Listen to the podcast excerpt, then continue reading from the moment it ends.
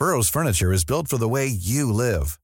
From ensuring easy assembly and disassembly to honoring highly requested new colors for their award-winning seating, they always have their customers in mind. Their modular seating is made out of durable materials to last and grow with you. And with Burrow, you always get fast, free shipping.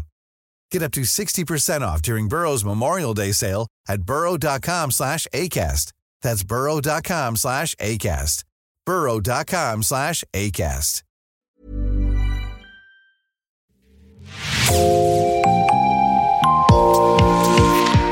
Bonjour, c'est Jean Berthelot de l'Agleté de l'équipe Podcasting. Bienvenue dans l'actu dans la poche, le podcast quotidien d'actualité du Grand Sud-Ouest, signé Podcasting. Podcasting, ce sont des entretiens avec des journalistes de la région, mais aussi des séries, des longs reportages et des interviews.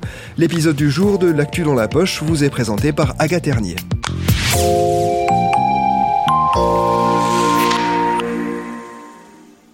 Pour gravir le Mont Blanc, il faut compter au moins 5 jours. Les deux premiers pour s'assurer d'être dans de bonnes conditions pendant l'ascension. Et ensuite, c'est la montée, avec son lot de doutes, de désespoir, de regain d'énergie. On monte, on s'arrête, puis on redescend, on craque, puis on remonte un peu plus haut, encore et encore, jusqu'au sommet. Et tous les alpinistes le disent, là-haut, c'est la meilleure des sensations, l'accomplissement. Sacha a grandi au pied du Mont Blanc. Mais lui, c'est une toute autre montagne qu'il a gravie, la sienne. Au fur et à mesure que Sacha grimpait, il a laissé derrière lui les vestiges d'une identité qui n'était pas la sienne. Comme tout alpiniste, Sacha a dû affronter les hauts et les bas de ce voyage et a mis un pied devant l'autre vers son sommet intérieur.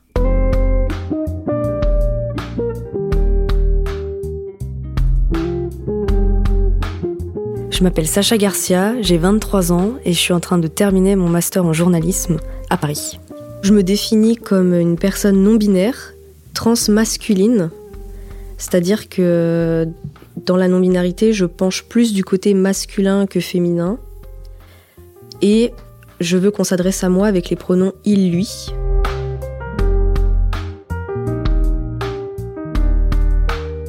Je viens de Haute-Savoie, donc c'est un département euh, assez montagnard, campagnard. À l'époque, je pensais être une femme cis. Cisgenre, tu corresponds à ton genre de naissance. Et euh, j'étais attirée par des femmes. Donc ça, ça a commencé au collège. Je suis tombée amoureux de mon premier amour, euh, une fille. Et déjà, ça, ça avait été compliqué de faire son coming out. On m'appelait la lesbienne du lycée, quand même. C'est pas rien. Donc déjà, ça, c'était compliqué. Et vraiment, la transidentité, c'est, on n'en parlait même pas, quoi. Je, n'ai jamais entendu parler de ça jusqu'à la terminale, et je m'en souviens très très bien. Quand il y a eu un buzz autour d'une vidéo, euh, donc c'était Arnaud Gauthier-Fawas qui était interrogé sur le plateau d'arrêt sur image par Daniel Schneiderman. Je ne sais plus de quoi ils débattent, mais ils débattent et ils disent Mais de toute façon, on parle de ça alors qu'on est entre hommes. Et là, euh, Arnaud Gauthier-Fawas dit euh, Qu'est-ce qui vous fait dire je suis un homme? Alors qu'il a une expression de genre masculine. Donc il a une barbe, il a la voix grave, etc. Et euh, il dit qu'il est non-binaire, qu'il n'est pas un homme. Et c'est là la première fois que j'ai entendu parler de non-binarité et de transidentité. Et euh, au lycée, on, tout le monde se foutait de ça, quoi. On, en rigolait tous. Il y avait beaucoup de moqueries, de railleries. Euh. ouais, et puis quoi encore? Il se prend pour un hélicoptère. On peut se prendre pour tout et n'importe quoi maintenant. Et c'est là la première fois en fait que je me suis rendu compte qu'on pouvait déconstruire le genre. C'est la première fois que je me suis dit ah, il n'y a pas que des hommes et il n'y a pas que des femmes. Et c'est euh, en partant pour Lille pour faire euh, mes études de lettres modernes à la fac que j'ai découvert en fait ce que c'était euh, le vrai monde quoi. Parce que forcément Lille c'est une plus grande ville, les gens viennent d'autre part aussi, on a toutes nos histoires, tous nos vécus et j'ai rencontré des gens bah trans, gays, lesbiennes, tout. Et c'est ça qui m'a permis de ouvrir les yeux et de me déconstruire euh, sur plein de choses. Donc en arrivant à Lille, euh, je me définissais comme lesbienne et j'étais en couple avec une femme cisgenre. Et en fait, j'ai toujours été en décalage avec mes amis euh, qui se considéraient comme telles. Je me sentais tellement pas normale. Elles se maquillaient énormément, elles, aimaient beaucoup mettre des robes. C'est vraiment dans le cliché, hein. mais en vrai, ça commence comme ça elles sont, elles sont hyper apprêtées. En soirée, elles vont draguer des mecs. Bon, moi, déjà, j'étais lesbienne, donc il y avait moins cette notion de je, je cherche à plaire aux hommes, etc. Et il y avait toujours un truc bizarre en moi où je me disais euh, ah j'aimerais bien avoir une barbe. Je me mettais beaucoup de filtres, euh, de d'effets euh, sur mes photos où j'aimais bien me mettre une barbe. Je me disais que j'aimerais trop être torse nu et ne, avoir des pecs quoi. Je sais pas pourquoi j'avais ce truc. J'ai toujours eu ce truc. On est beaucoup de, personnes trans nées femmes où on a envie de s'arracher les seins. Ça, c'est quelque chose de très fort. C'est tellement insupportable qu'on a envie que, on a envie de les arracher, quoi. Mais je, me disais, bon, euh, c'est, en vrai, euh, j'aime bien mon corps, ça va. Euh. je ressentais pas énormément de dysphorie de genre. Alors, la dysphorie de genre, c'est quoi?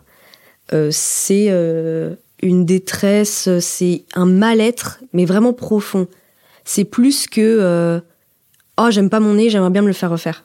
C'est plus que ça. Et donc des fois, moi, j'avais vachement ce mal-être, et des fois, ça allait. Et du coup, je me disais, bon, peut-être que finalement, euh, c'est juste que j'aime pas forcément mes seins ou ma voix, mais bon, euh, ça va. Je me disais, en fait, ouais, bah, je suis une bouche, quoi, j'ai les cheveux courts, euh, bah, je dois être ça, en fait. Et on se conforte un peu, parce qu'en plus, ça fait extrêmement peur de se dire, enfin, au début, un parcours de transidentité, tu te dis, t'as l'impression qu'il y a une montagne qui se dresse face à toi et tu te dis, oh, il y a tout ça à faire. Bah non, en fait, je pense que je vais me contenter de ce que j'ai. Sauf que non. Plus ça va et moins ça va. Est arrivée ma troisième année de licence de lettres modernes que j'ai décidé de passer en Erasmus à Alicante, en Espagne. Et je sais pas ce qui s'est passé dans ma tête à ce moment-là. J'étais toujours en couple avec euh, cette fille et on est resté en couple pendant cette année-là. Mais euh, j'ai décidé de couper contact avec toutes mes amies du lycée. En fait, j'ai eu un, truc dans ma tête où je me suis dit, il faut que je, que je sois enfin qui je veux être. Et si je suis encore attachée à ces gens du passé, je pourrais jamais l'être. Parce que ça me faisait peur, parce que c'est des gens que je connais depuis euh, dix ans. Et donc j'ai coupé contact avec tout le monde pendant l'été entre ma L2 et ma L3. Et au début de ma L3, je suis partie. Et en fait, être en Erasmus en Espagne, en fait, tu peux être qui tu veux être. Tu peux être qui tu veux. Et ça, c'était fantastique. Et c'est vraiment à partir de ce moment-là où j'étais plus en France. Et en plus, franchement, l'Espagne, je me sentais bien plus à l'aise. Et il faut savoir que l'Espagne est bien plus avancée sur les questions de transidentité qu'en France. Et en fait, euh, à force de me renseigner et tout, et je me suis rendu compte que, en fait, c'était peut-être possible. Donc, euh, j'ai commencé à me genrer un peu au masculin dans mes stories Instagram, mais des tout petits détails. À la plage, je faisais du topless parce que c'est hyper accepté là-bas. Et je me sentais hyper bien. Je, pouvais m'habiller comme je voulais. Enfin, je sais pas, j'ai ressenti une vraie liberté là-bas qui m'a fait accepter, en fait, ma transidentité. Parce qu'avant, je l'acceptais pas, ça me faisait trop peur. C'est vraiment là-bas que je me suis sentie moi, quoi. Avec des nouveaux amis qui étaient géniaux. On s'est éclaté. Et ouais, j'ai été trop content, quoi.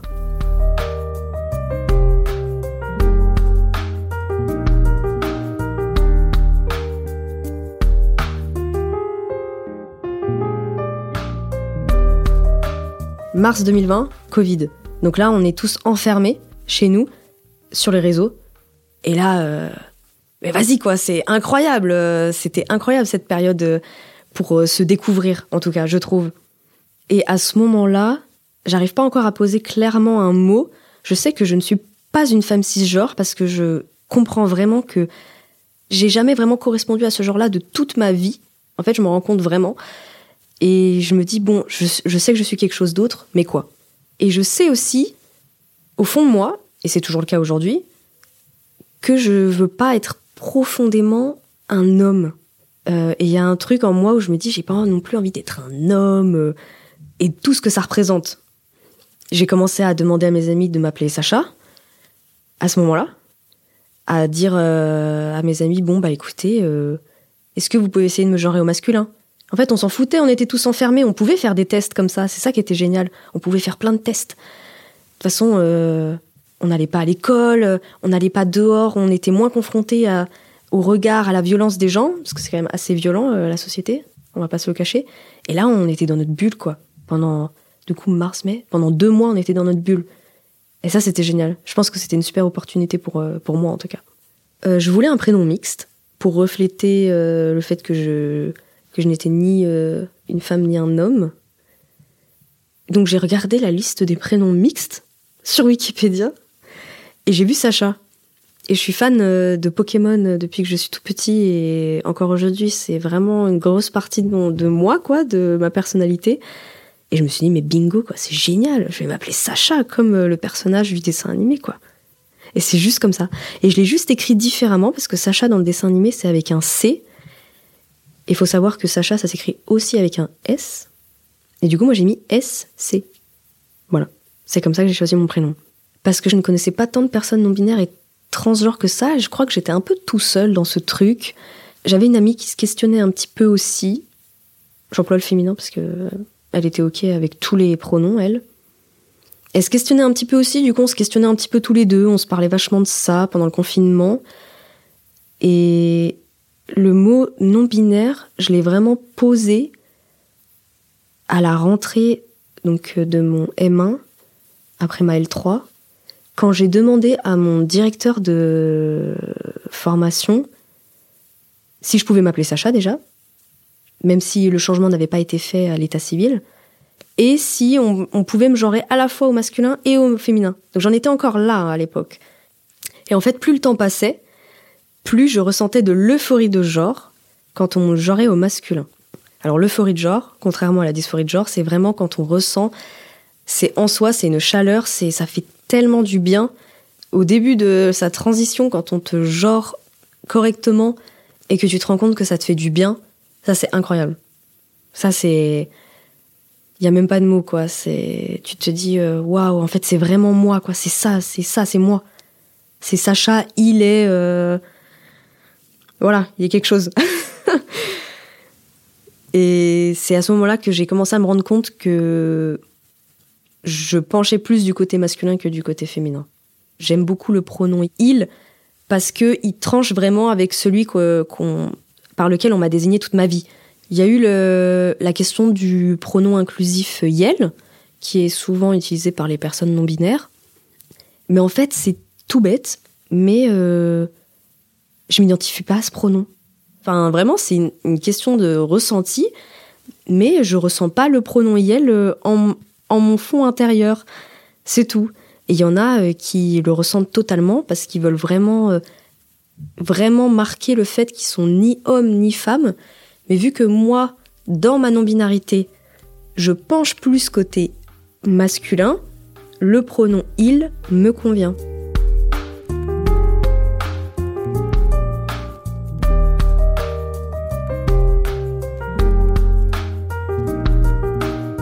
Ma copine de l'époque était au courant. Euh, mes amis de Lille, ceux que je me suis fait à la fac et qui étaient donc un petit peu plus ouverts d'esprit, on va pas se mentir, euh, l'ont totalement accepté. J'ai eu vraiment un entourage euh, incroyable. Enfin, ma meilleure amie, je lui ai dit du jour au lendemain, tu peux me genre en masculin, et elle m'a plus jamais genre au féminin. Et ça, c'est ça, c'est très très précieux. Et c'est vrai que toutes les personnes transgenres n'ont pas cette chance, et alors que c'est hyper important. Et vu que je suis arrivée dans un master et que je connaissais euh, pas grand monde, juste disais il. Et en fait, une fois que l'habitude est prise en soi, euh... enfin, si les gens m'ont toujours connu en, en, Sacha il, bah ça pose moins de problème.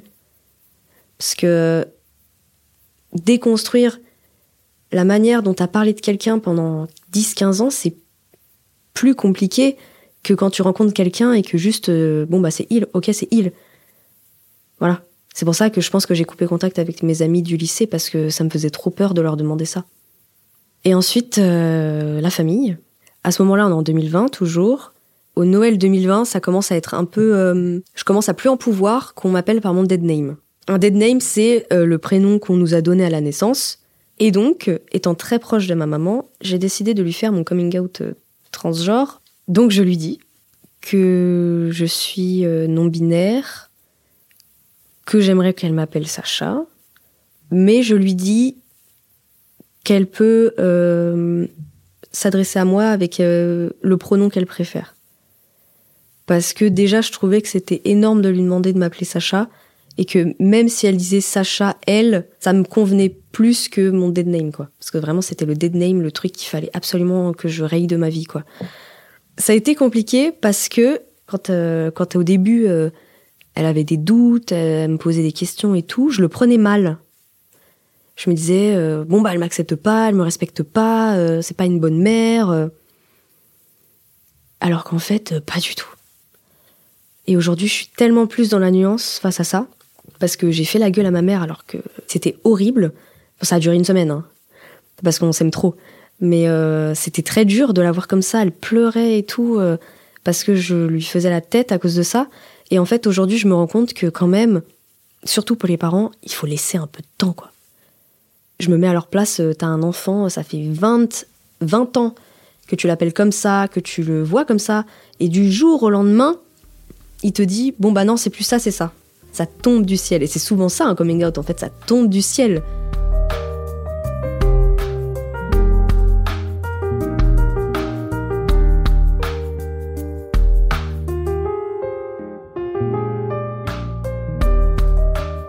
début 2021 ma- c'était toujours un peu tendu avec ma mère enfin c'est pas que c'était tendu mais en gros elle m'appelait pas du tout par euh, le prénom Sacha moi, j'ai dit tant pis, je vis ma vie comme je l'entends et j'ai fait mon changement de prénom à l'état civil. Parce que c'était le premier truc que je voulais faire, c'était vraiment enlever ce dead name. Et euh, de toute façon, on n'a pas besoin de ses parents pour faire ça. En un mois, c'était fait, donc c'était super. Et cette même année, j'ai commencé aussi à porter un binder. Donc c'est un espèce de soutien-gorge de sport si on veut faire court, mais qui compresse la poitrine. Ça déglingue le dos déjà, les côtes. Euh, faut pas le porter plus de 8 heures par jour parce que ça empêche un peu de respirer. Enfin, c'est L'hiver, vu qu'on s'habille assez avec beaucoup de couches, ça permet vraiment de cacher la poitrine et ça fait beaucoup de bien. Et en fait, c'est arrivé à l'été 2021. Donc là, j'avais pleinement accepté le fait que j'étais non-binaire. Tout le monde m'appelait, me genrait au masculin. Je m'appelais Sacha. Et là, l'été, euh, moment, on est en short t-shirt. Et là, c'est à ce moment-là vraiment que j'en pouvais plus de mes seins. Cet été-là, je suis partie en vacances avec ma mère à l'île d'Oléron. C'était génial, on était tous les deux, euh, c'était excellent j'ai commencé à lui dire que je voulais plus de ma poitrine, qu'elle me gênait et tout. Elle me disait bah cache-la comme ça, euh, mais si mais ça quand même. Elle était, euh, c'était très adorable. Et je portais mon binder tout le temps, mais en fait le binder l'été c'est insupportable parce qu'il fait très chaud, c'est horrible. Et je me suis dit plus un été comme ça. En fait c'est comme ça que ça vient euh, l'idée de, l'opération euh, du, torse, c'est euh, plus un été comme ça quoi parce que c'est insupportable. Donc voilà, et j'ai pris rendez-vous avec le chirurgien cet été-là, pour septembre, et après ça s'est fait très vite.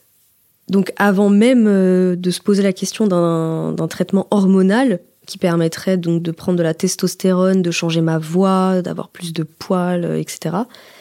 Pour moi, la priorité, c'était enlever ma poitrine. C'est comme ça. Ça diffère vraiment d'une personne trans à l'autre. hein.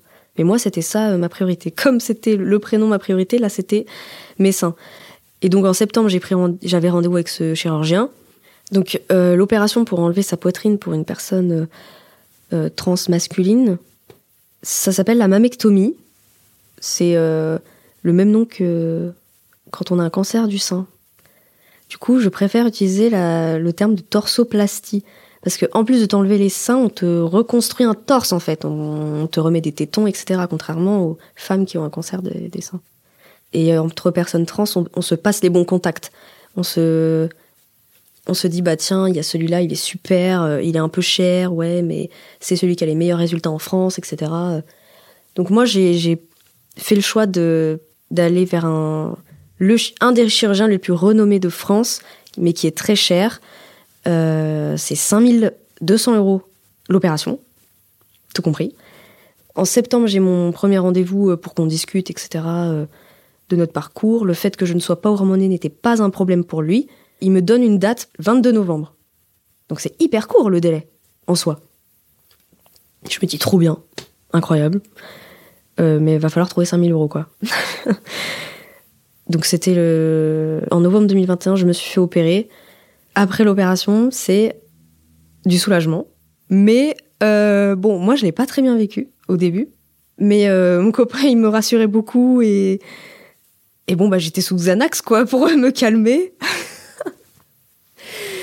pendant une semaine, voilà. Et c'est après en fait quand ça commence à cicatriser et que tu te rends compte que tout va bien, qu'il n'y a pas de complications, que tu que tu te détends et, en fait après là tu commences vraiment Enfin, moi, j'ai commencé vraiment à profiter de mon torse et à me dire, ok, il est beau, les tétons, ils sont incroyables, les cicatrices, elles sont très bien, c'est exactement ce que je voulais en plus. Donc, euh, après, là, c'est maintenant, aujourd'hui, mes cicatrices, elles sont. Enfin, mon chirurgien a dit qu'il avait rarement vu une telle cicatrisation. Elles sont quasiment invisibles au bout de un an et demi, et c'est assez incroyable. Et aujourd'hui, c'est. Je regrette absolument pas. Hein. Vraiment pas. Alors là, c'était la meilleure décision de ma vie. L'été 2022, c'était incroyable au niveau de du fait de pouvoir être torse nu et de pas subir le binder, la compression. Euh, et ça, en fait, la, la torsoplastie, c'est vraiment une libération. Euh, je crois que c'était un peu le dernier truc qu'il fallait que je fasse de manière urgente pour me sentir bien dans mon corps et dans mon esprit. Et c'était chose faite. Il m'est arrivé de, de douter sur le fait est-ce que je devais commencer à prendre de la testostérone ou pas. Parce qu'il faut savoir que l'identité de genre et l'expression de genre, c'est pas du tout la même chose. Moi, je suis une personne non binaire, assignée femme à la naissance, donc j'ai des traits un peu plus féminins que masculins forcément, mais j'ai pas envie non plus euh, de ressembler à un homme cisgenre. J'ai une expression de genre androgyne et ça me convient très bien comme ça, même si malheureusement du coup dans la rue euh, on m'appelle souvent madame euh, ou on genre au féminin. Ça, des fois, ça me fait un peu chier. C'est pour ça que je me dis, ah, avec la testostérone, quand même, ça me ferait plus chier là-dessus. Mais j'ai pas non plus envie de m'injecter des hormones euh, pour le, pour les autres, en fait. Ce serait pas pour moi, ce serait pour le, pour le regard des autres. Et ça, je pense que c'est la mauvaise démarche à faire. J'ai quand même envie qu'on me genre au masculin, euh, même si je corresponds pas alors euh, à leur standard de ce qu'est un homme ou ce que devrait être une personne masculine, quoi. Et euh, c'est pour ça que je pense que je prendrai pas de testostérone.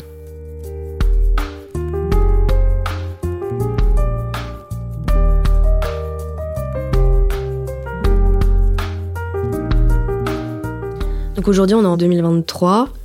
Euh, ça fait trois ans que j'ai commencé ma transition. Et je pense que j'ai gravi ma montagne. Dans le sens où j'ai fait tout ce que je voulais faire, en tout cas euh, en priorité, et, tout ce qui me pesait dans mon existence. Donc mon prénom changé, ma torsoplastie euh, faite, mon coming out auprès de tout le monde. Euh, donc tout est fait en fait. Et moi, je me sens bien comme je suis actuellement. Je pense que j'ai atteint le bout. La seule chose encore difficile à gérer, c'est vraiment le mégenrage euh, dans la vie de tous les jours, dans la vie courante. Et ça, c'est encore un truc un peu pesant, mais j'ai pas envie de choisir un genre pour le plaisir des autres en fait. Et j'ai envie qu'on m'accepte tel que je suis. Et j'aimerais beaucoup qu'il y ait quelque chose qui soit fait euh, nationalement pour accepter les personnes non binaires et les inclure dans la société pour qu'on puisse vivre notre euh, identité telle qu'elle est vraiment.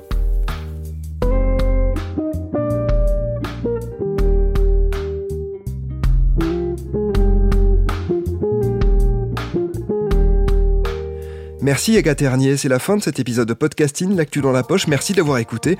Réalisation Olivier Duval, rédaction en chef Anne-Charlotte Delange, production Sophie Bougnot, Clara Echari, Myrène Garay-Coechea, Agathe Ternier, Inès Chiari, Raphaël Larder, Raphaël Orenbuch et Marion Ruot. Coordination éditoriale et programmation musicale Gabriel Taïeb, iconographie Magali Marico. Retrouvez-nous chaque jour à 16h30 sur toutes les plateformes d'écoute. Podcasting, c'est l'actu dans la poche.